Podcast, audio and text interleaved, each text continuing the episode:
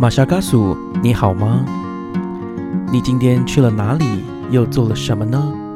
是否还交了些新朋友呢？岛屿的阳光适合阅读。马昆蒂夫想跟您做个朋友，并分享我今天读到的一些心得。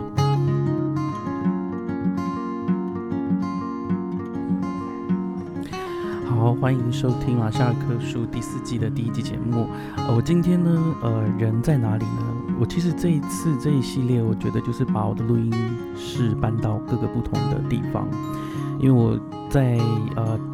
前面的节目有提到，就是我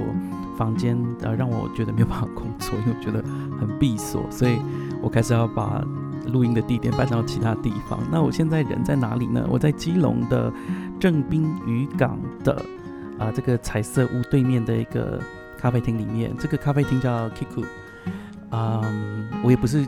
也不是说要推荐他来大家来这里，那我是刚好我来这边的时候，这里啊有客人刚走，然后靠近窗边的位置空了下来，所以呢，我就坐到窗边的位置，然后看着正滨渔港最著名的一个景点，就是彩色屋。不知道大家有没有来过这个渔港，然后就是。凝视着这个彩色屋哦，其实我后来发现这个地方呢，我我是从三重一路骑机车，然后骑到这里来，然后骑到这里来的时候，才发现其实我在大学时期曾经参加一个啊原住民返乡，呃，这叫什么？原住民返乡的一个活动。那那个时候呢，大学生呃原住民大专生呢会报名，然后由原民会那边呢帮你去分配。按照就是分组，然后你们就到这个部落，然后去呃帮助这个部落。那时候是帮助，然后也就是说，看看部落有没有什么需求，有我们这些年轻的大学生可以帮上忙的地方。呃，我很我觉得很惊讶，因为我自我那个时候服务的部呃部落，其实它是一个都市原住民聚落，叫做八尺门。八尺门其实就是在正滨渔港旁边啊，比较靠近小山丘的地方。这是一个非常特别的一个经验，因为我记得那个夏天啊，因为那个返乡服务队，我们叫返乡服务队，都是在啊暑假的时候进行。然后那一个时间，我记得好像还是会领会领钱吗？好像是有领钱的样子，我都已经忘记了，是年代久远。然后我在这个八尺门部落，那时候我们就。做了一个很像是访谈啊，然后了解这个都市聚落的形成。因为在这个基隆港，大家知道哈，基隆港这但最多就是渔夫。那那个阿美族呢，有非常多的呃水手，那个时候也都是聚集在基隆的。那一传十，十传百，很多这个花花花东的这个阿美族就上来八尺门，形成一个当时很特别的一个聚落。那为什么这个地方在原住民的运动史有这么？嗯，巨大的一个应该说很重要的地位呢，就是因为在那时候，他们呃，就是八尺门聚落的人已经不像现在啊，现在八尺门聚落现在已经盖国宅，然后呃，族人就是住进去啊，变成从平面的聚落变成直立垂直的聚落，大家就以前是左右邻居，现在是上下邻居。那在当时啊，在当时呃，开始针对这个。都市原住民呢，开始慢慢的引起社会一般的讨论，因为在，呃，这些都市的聚落的原住民呢，其实他们的生活条件，还有就是在，呃，这个聚落呃的一个规划方面哦，其实做的不是很好，而且常常会发生火灾。那这样，而且还有很多孩子们，孩子们的那个，嗯。教育也好，还有就是他们的营养方面，也不见得都是获得最完善的照顾，所以在当时确实是社会上一个普普遍受到关注的议题。所以我现在就在这个八尺门聚落旁边的这个正滨渔港，啊，就是回到了十几年的这个，好像时间又回到十几年前这样子。但是不一样是，为了这个正滨渔港这个彩色屋哦，它沿着呃这个港边，也沿着这个路呢。呃，安排了这个呃栏杆，我觉得这件事情是蛮有趣的，所以大家来到这里，我我因为我都是看大家在照相，我不知道说哦，原来那个大家站在的地方，不过就是在路边，然后对着这个彩色屋拍照哈。呃，彩色屋呃，就是如果你拍照的话，你中间会隔着一个狭长的港湾，然后有呃几艘船在这当中，那确实不是一般在啊城市里面会看到的景象。我我很喜欢呃来到基隆，就是因为基隆总是让我感觉到很不一样的一种都市气息，它是一个港口的都市。好，那另外一方面呢，我也要讲一下，我我特别选到这个地方来，呃的原因，就只是因为，呃，我就觉得说我想要出去，然后我想要在阳光底下录制这一个节目。可是呢，基隆现在四月份的那个阳光已经非常强烈了，哈，是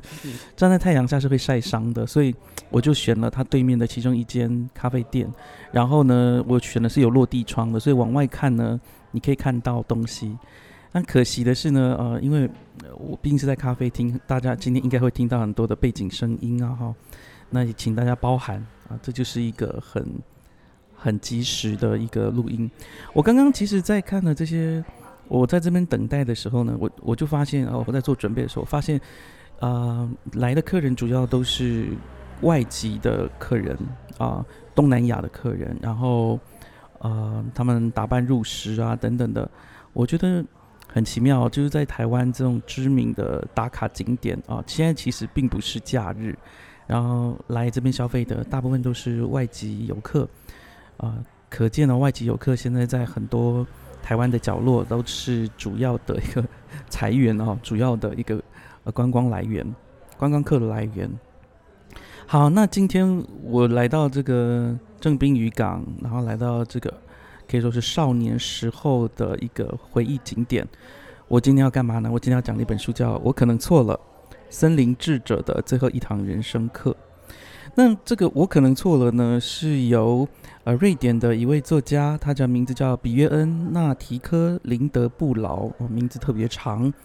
那这个人他这个这本书他讲的是什么呢？其实就是这一个比约，我们就叫比约恩好了。这个作者比约恩，他在二十六岁左右呢，决定要出家，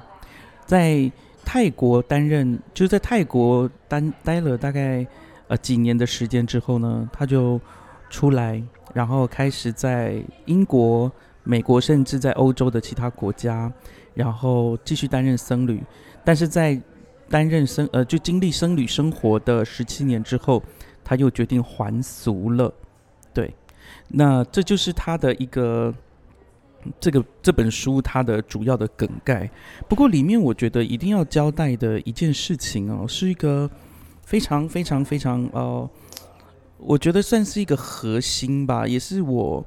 呃。在我在读之前，我觉得吸引我的地方，他为什么后来变成僧侣呢？我先说他的来历好了哈。他自己在书里面是说，他年轻的时候就很会考试，那后来考上了这个呃瑞典的一个可以讲是商学院吧哈。考上这商学院之后，在当时啊，一九八五年毕业的时候，他是炙手可热，所以呃，在很多公司都争着要他。他后来进入了这个瑞典燃气公司 AGA，然后在二十六岁的时候，他那个时候在他决定辞职辞职后两个月，其实他就会变成所谓的财务长，也就是大家可以理解吗？一个二十二二十六岁的年轻人啊，一个男孩男人，二十六岁就要变成一个大公司的一个财务长，这是非难非常难得难见的。可是他在那个时候呢，遇到一些事情，然后。决定呢要出家，那他遇到了什么事情呢？很明显哦，我觉得爱情哈，特别是爱情，它给予人的能量是非常大的。他那时候失恋了，他失恋的时候呢，他就开始呃去践行啊，然后去当个背包客。那个很有趣的事情是，他在当背包客的时候，他带了一本杜斯妥也夫斯基的金砖。金装砖头书，卡拉马佐夫、卡拉马祝夫兄弟们，这是一个呃呃杜杜斯托耶夫斯基，我刚刚讲了哈，他的名著。如果大家自己有去书店看，就知道这本书好厚好厚好，真的像砖头一样。那他很可以拍的，就当包包背包客，然后背着这一个砖头呃的书。然后他其实后来想到了一件事情。就是他接受了教育，接受了十六年，可是他觉得好奇怪，因为在十六年的教育里面，他没有记得哪一堂课教过，在人生低谷的时候该怎么办？各位不知道有没有这种呃这种顿悟过哈？就是在台湾毕竟是升学主义的国家，在亚洲也是哦，就是华人的社会，乃至于现在我觉得原住民的社会也时候也是有一种啊这个升学主义啊，呃真的是我有读书高的这种心情，这种态度。对啊，你们书书读那么高，但是你在人生低谷的时候，你在遇到压力的时候，你该怎么办？那 作者自己是打趣的说啦，就像所有老套的情节，伤心欲绝的年轻人就找上了寺院，这样子，这算是说他跟寺院结下不解之缘的一个一个开始。那他其实呢，也找到了一个很特别的一个寺院，是在泰国的北部，北泰国北部最著名的这个城市，大家知道啊，就是清迈。反正他在清迈那边呢，找寻到了他的一个，就是想要出家的一个一个起头。我觉得这也是呃，我也我也不知道各位是怎么想哈，就是你在人生的低谷的时候，你的想法是去寻求宗教吗？还是你的想法是有些人现在然后是会去找心理师、咨商师？不知道你是用哪一种方法，但是呢，这个比约恩作家呢，他后来选择呃，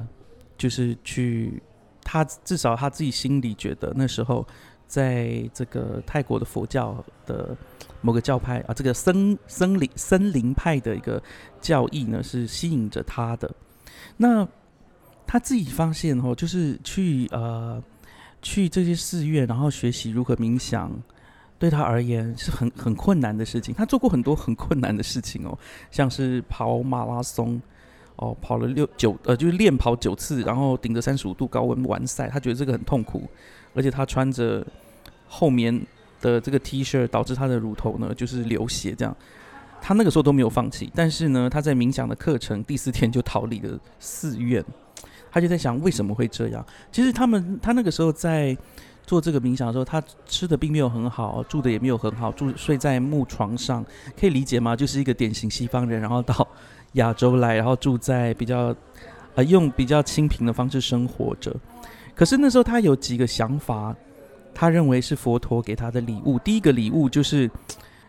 他那个时候在冥想的时候，他想要跟自己达成一个协议，也就是从那个时候，从现在开始。指引我方向的星光啊，什么星光能够指引他呢？就是要成为可以跟自己更自在相处的人，一个更欣然做自己的人，一个不会总是被自己念头支配的人。有一天甚至可以成为自己的好朋友。我要先说哦，就是说，呃，他很明显的，他想要做自己，然后更接，更更能够接纳自己。必须要呃，这个部分我觉得可以从他前面的对于个人的描述来讲哦，就是说他去读那个商学院的时候，他成绩其实就是很好，然后他觉得反正做这读这个东西未来就会有出路，就像他爸爸，他爸爸也是个商业家哈，所以说他就觉得那就去做吧。然后等到呢出社会之后呢，他也没有特别喜欢开那些会啊，然后去处理财报。可是因为他就觉得啊，反正我可以做，我就做吧。可是那都不是他真正的自己，到底他真正的自己想要做什么？对，其实有时候我们就觉得，哎呀，有点那种典型的那种天才的困境啊，就是说他真的很会做这件事情，但是他不见得喜欢做，或者是他觉得那是他的天赋天命所在。对，所以他在冥想的过程当中，他第一个发现，其实他要喜欢自己，然后。希望可以跟自己更自在的相处，而且不会被自己的念头所支配。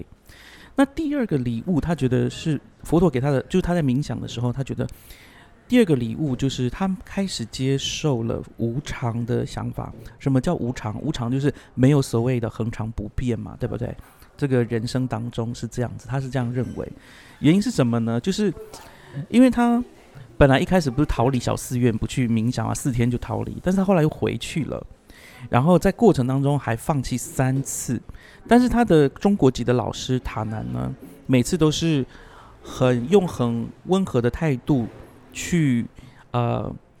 帮他装了一袋那个豆浆，然后跟他说：“你就好好睡觉吧，你已经进步很多了，也许明天你就会感觉不一样。”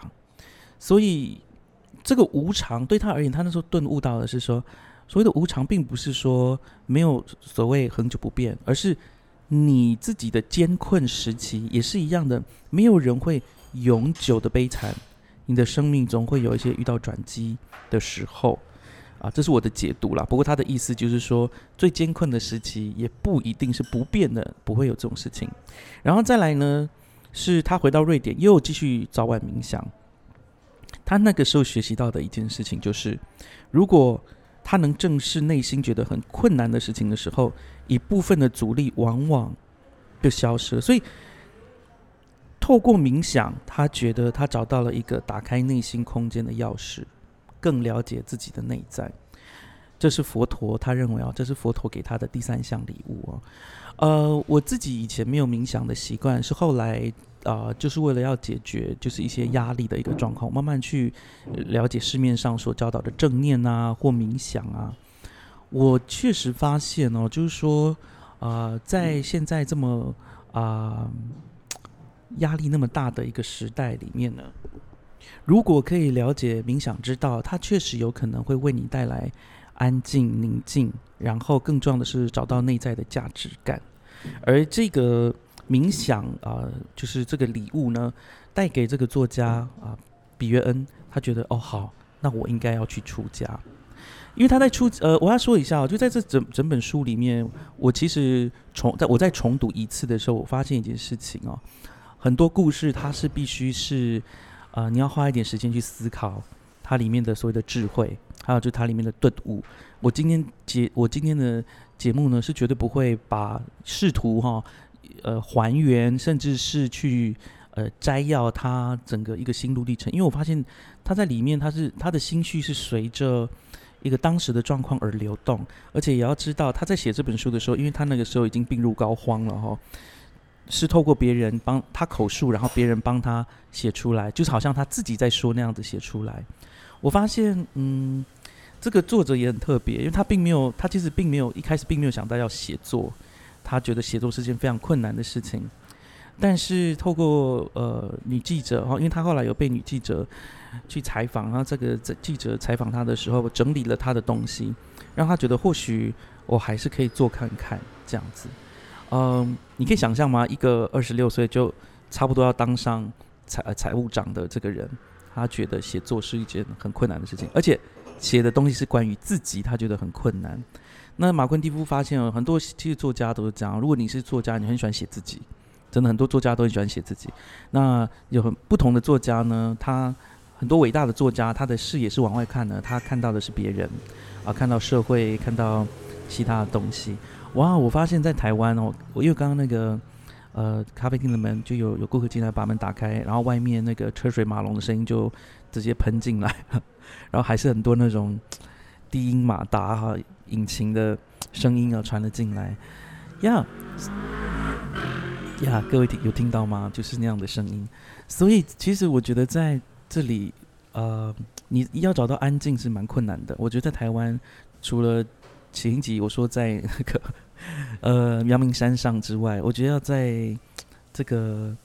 所谓的大隐隐于市啊，在市区里面找到好像隐藏起来安静的地方并不容易。好，我们回到我们的书，我换书还没讲完。如果大家想要了解呃，我我我自己个人认为啦，因为我自己没有佛教的，应该说我没有我我没有佛教的背景，或者是我对他的这个森林派僧侣的这个佛教并没有。很很清楚的理解，但是在书里面是有提到的，就是他要几年之后呢才能够理光头啊，然后点戒疤，对，然后怎么样，什么时候才可以穿，就是呃僧侣的那个黄色的一个袈裟。不知道各位有没有去过那个泰国的寺庙？我自己去泰国五次，然后去泰国就去看庙嘛，所以在庙里面就看到很多僧侣，然后因为他们是不同派别的啦，我在想可能做的不一样，但是他们穿的那个呃。袈裟是很类似的哈，就是就是那个黄色的一个，这个黄色我也不知道怎么形容，是正黄吗？哈，我也不清楚。反正呃，在里面他有提到他在做僧侣的时候，其实我觉得很有趣啦。意思是说，他们僧侣呃有时候是要一一整个晚上都要冥想，大家可以了解吗？通宵冥想，而且不能睡着，这多么困难！那有他们又各出奇招啦，有因为他们这个刚好他们这个寺庙很特别，很多都是西方来的洋僧哈，洋的洋和尚可以这样说，所以他们那个时候所嗯，他们用不同的方式，然后去做这个整夜的冥想。还有我觉得有点有趣的地方哦，就是这也是我觉得另外一个我学习到的，因为佛法学的就是生与死嘛。然后在生与死之间啊，这样，那然后，我我自己发现，这个森林派的这个僧侣呢，他们的寺庙通常都是在都讲僧侣，所以森林嘛，哦，所以他们就在森林里面。可是森林的哪个部分呢？其实很多时候都是部落外面啊，不对不起，不不不不不是部落，聚落啊，聚落外面山上靠近坟场的地方。他自己就说，他其实当僧侣之后呢，就。常常就会看到人啊，把那个呃，就是呃死者运过来，然后进行火化。那他看到这些东西这样子，嗯，我我自己觉得很有趣的地方是，另外一部分是他们这个森林派的僧侣是都是靠化缘的，他们不能碰钱，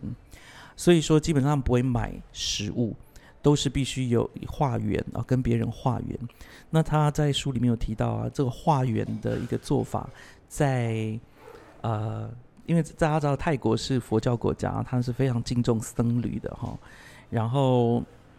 呃，他们的好像服兵役啊，其中他们的兵役是以去有有兵役之外呢，还要有这个服那个呃去当和尚这样子。那他在，总之他在泰国那时候，因为他做了七年，好像在呃泰国僧侣当七年之后，他就先去英国也有寺庙，就去英国。然后在英国，大家对于和尚哦都化缘的这个呃去化缘呃要食物这件事情，并不是很友善。然后有人还跟他讲说，直接在路上大骂他说：“你为什么不去找工作？”这样子去骂他。好，那我就是我就长话短说，因为这个。佛教的东西，呃，就是说他在当僧侣的这些细节、一些故事，他不是只讲这些生活上的细节，当然还有提到，就是他怎么样把他的一些执念被解开来，因为在那里面有一些啊，可以讲上师或大师用语言来告诉他，其中有一个故事哦，我觉得需要谈，就是因为这跟书的书名很有关系。这本书的书名就是我可能错了嘛，对不对？好，我翻到哈，就为什么为什么会有这个书的书名呢？就是在有一次，那个他们所谓的阿江哦，就是大师的意思。这个有一个阿江叫做阿江贾雅萨罗，他呢来去禅堂里面给大家开示。然后呢，那一天的晚上呢，他开示什么东西呢？他说：“今晚我要传授你们一个有魔法的真言。”那因为森林派啊，泰国森林派的最重要的一个教义就是他不相信或者摒除任何，不是不相信啊，他是摒除任何与魔法、神秘主义有关的事物，因为他们这个森林派是认为说这都是不重要的，所以大家就大吃一惊，说哈，怎么会有一个有魔法的啊？因为他们应该是来说他们不太讲魔法这种东西。他又继续说了，他说如果你跟一个人。啊，这个大大师继续说：“他说，如果你跟一个人的关系演变到快破裂的时候，只要用你喜欢的语言，真诚笃定的对自己重复下面这句真言三次，你的担忧就会云消雾散，云消雾散，就像夏日清晨草地上的露珠。”好，大家期待这个真言是什么吗？他讲，他说三次哦，他就讲了，他说这个真言就是我可能错了。我可能错了，我可能错了。我们在生活当中有很多的误解，哈，有时候是人与人之间的误解、误会，甚至啊冲突，哈，慢慢累积。然后这个大师就说：“你要想这件事，我可能错了，我可能错了，我可能错了。可能我们的听众会有不同的解读啦，哈。有的人就说我就是对的，为什么你要？”这样子说呢，啊，我们为什么要示弱呢？哦，这是不是相怨呢？啊，毕竟我们都说啊，我们要我们知道是就是不是就不是。但是在他的修行里面，他发现有时候对的事情不一定是对的。这样讲很悬呢，哈。所以说，呃，怎么样去放掉那个我执啊，很重要。毕竟我可能错了，它是一个很轻松自然的。另外一个部分，我我我要从这个书名去谈我啊一个部分，就是我在书里面有提到，呃，书里面有读到一段话。那个话的大概的意思是说呢，我们现在所读的书啊，我们在这些像研究院里面的科学家啊，或者是各方的大师，他们所教导我们的东西，都基本上有一个预设，也就是他们是对的，而且是唯一的。可是我们从历史的眼光来看，会发现说，很多的科学定论或者科学的理论都会被推翻。如果既然被推翻的话，那他真的是对的吗？我们如果用这样的态度去主张或者去认识这个世界，那我们不就是会认识到一个虚假的世界吗？因为他们所讲的东西，其实可能是有修正的空间，有可能是错误的。报纸同样的态度看那样的状况，我们要看自己会不会我们觉得非常对的事情，有可能。根本就不是那个样子，而另外一部分是他也不是要去强调一种啊所谓的这个叫什么怀疑论，哦，大家知道怀疑论怀疑到最后什么都不是真的，那就会整会走向虚无啊，这是一个很简单的结论跟推论。但是在书里面他说，并不是要让大家走向这样子的混乱当中，不是的，而是如果我们可以谦卑一点啊，我们在心态上谦卑一点，容许说。确实有些东西，我们因为现在的不完足，或是现在的条件限制，是无法理解的，或甚至是无法做到最好的，那就让他这样去吧。我这是我为什么我觉得这次我想要呃推荐给大家，我可能错了这本书，因为我呃我之前我在读这本书的时候，当下那个时候其实是处在一种精神上和思绪上是非常紧绷的一个状态，但是这个。这个还俗的僧人，他后来，呃，我等下再讲他后来的过程哈。在他后来那段生命当中，我就发现一件事情哦，就是不论不论不论是他，呃，这是呃出家前，或是出家中，或是还俗后，其实你会发现人的思维啊，会让人他就念头了，人有很多的念头。我们常常都是被自己的念头所拖累、拖累，然后被自己的念头所苦。怎么样不要让自己的念头支配自己的一切？这件事情对这个作家来说很重要。刚刚有提到嘛，哈，冥想让他得到的第一个礼物就是他希望他有个感觉，就是我要跟自己协议，我要喜欢自己，然后我要跟自己好好相处。好，那我要讲一下后来他还俗的一个状况，因为他自己。没有特别交代十七年后为何要还俗，呃，大家可以慢慢去累积，然后，但是可能有几个原因，但是啊，有一个他不列为原因的原因，我不知道倒是蛮想提到，就是他自己那个时候得到了一个自体免疫性的疾病，叫 ITP，那这个疾病就是他的血小板就是啊有一些异常，导致他容易突然酸痛啊，或者不舒服这样子。所以他也觉得，呃，虽然他说这不是原因的原因，但是我想这确实有多少是一个警钟，他就没有办法完全做好他的事情。当然也，他也可以继续做好哈。就是我相信他并不是说遇到了一些身体的病痛就不做，但是这个确实是那个时候发生的一个状况。那他还俗之后，大家可能想听一下他还俗都怎么样？他还俗之后其实过得并不好，他自己啊，因为不是僧侣了。那他自己就觉得说，哎，那我该怎么办？我的价值是什么？他甚至得了忧郁症。好，那得了忧郁症之后，他的父亲，我觉得他父亲其实从头到尾我们都没有，呃，我还没有交代他父母亲对他的这个就是出家的一个想法。他们家有四兄弟，然后他出家，他父母亲对他都是很支持的。他爸爸对他出家。只有一件事情，他觉得说不可思议，就是他跟他爸爸说以后不能喝酒了。他爸爸就说啊，连啤酒都不行嘛，就是后来真的连不连喝酒都不行，这样连啤酒都不行。那诸如此类的事情，那后来他妈妈其实也在他在寺院的时候，也可也会去拜访他。所以我一直觉得他父母亲是这个瑞典的父母亲跟我觉得天下父母心哈，瑞典的父母其实也是很爱他们的孩子，只是他们愿意去支持孩子啊，用自由意志所做的事情。那他还俗之后，他父亲一直在经济上援助因为大家知道，十七年就是完全没有在赚钱，然后回来之后，我想那也是，然后因为他可能不呃，还没有习惯去用钱这件事情，所以他自己呃，一方面是因为十七年呢，他。他去应征的时候，人家就说：“哇，你十七年前的那个履历是很好了，但十七年中你都好像没有做什么重要的事情。”这件事情也让他很难找到工作。真的，有时这个就业市场也是很现实的啊，就是你离开就业市场很长一段时间，人家会对你的能力有所怀疑。那另外一方面是。他自己也也可能还在找寻自己生命的定位啦，哈，因为他我刚刚说了嘛，他之前会去做十七年前工作，真的就是因为他很聪明，然后一路很顺遂啊，可以这么说，有人工作运就是很好。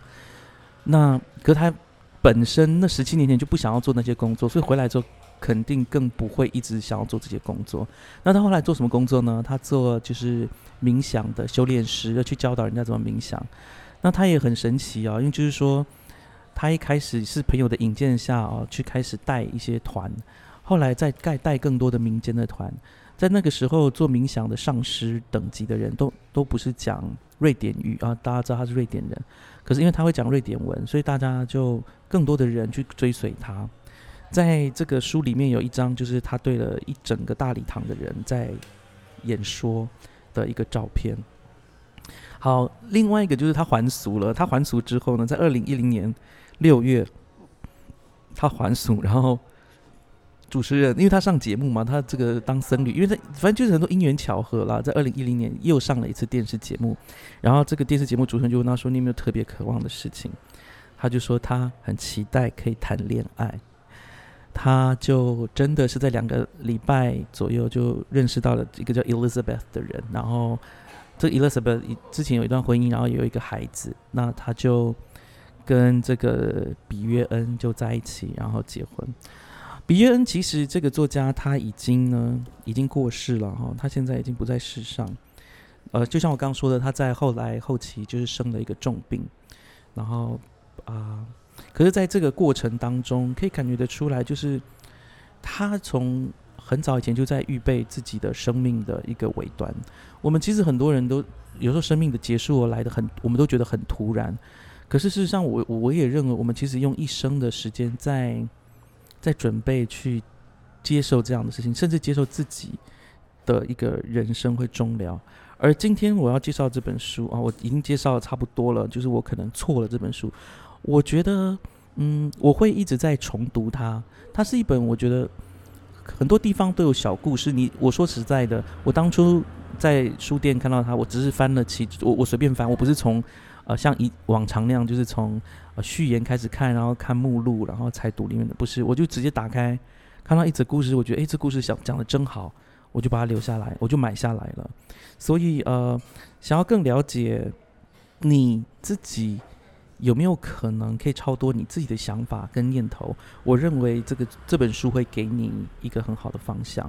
而达赖喇嘛啊，这个达赖喇嘛他。在书的封面页有提到，他说这本书能使所有人获益受益。我想能够让我们所有人都受益的，就是那样谦卑的态度吧。了解到我可能是错的，还有别的可能性。然后另外一部分是，嗯，如果我我我我自己觉得啦，有些人会觉得说，哎呀，我想要放下一切，然后去当僧侣。那我会觉得说，你可能也不不见得这个僧侣是适合你的。为什么？因为它里面有提到很多。当僧侣要做的很多事情啊，你要去跟，你知道，因为寺庙一定就是会有那些香客，那你要去开导他们，跟他们说话，不是不，他不见得是个苦差事，但是他确实会是很繁琐的事情，因为他会不断不断的发生啊。其实做僧侣也不见得哈，就是能够逃离这个俗世的一个纠葛跟纠缠。那怎么样选择对正确的态度去？去面对自己属于自己的功课，我想是我可能错了这本书啊，可以带给大家的。好啦，这个是我在今天在正滨渔港旁边为大家说的书，然后背景有一些音乐，然后一些背叛狼藉的声音，大家就知道这真的就是在一个咖啡店里面。然后，嗯，我很开心我可以在这边，然后在在线上跟大家再相见。呃，我不知道下一个地方会是哪里。我我真的现在就觉得是我的录音室在出走这样子。这希望这一集的节目都是录音室出走中，甚至我会走到作家的生活场，呃，生活的一个居所，然后去访问作家，也不见得哦。目前是有一个计划。嗯，总之，马夏尔克书真的很感谢大家的支持。然后我我希望夏天的阳光可以透过今天的这个节目呢，带给大家。然后。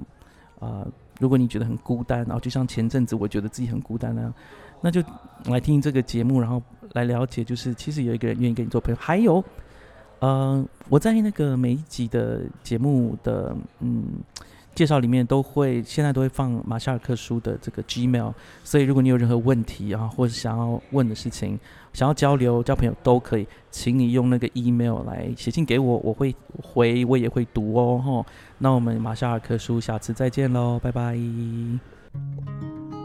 喜欢我们今天的节目吗？欢迎各位听友能够到 Spotify、Apple Podcast、Google Podcast 或 Sound On 聆听我们的节目《马夏尔克书》，并且在 Apple Podcast 上给我们五颗星的评价。当然，如果各位还有其他的，意见或者是很好的想法，也欢迎到我们脸书的粉砖以及 Instagram 上面的粉砖留言给我们，我们很期待获得各位的反应跟回响哦。我们就下次再见喽，拜拜。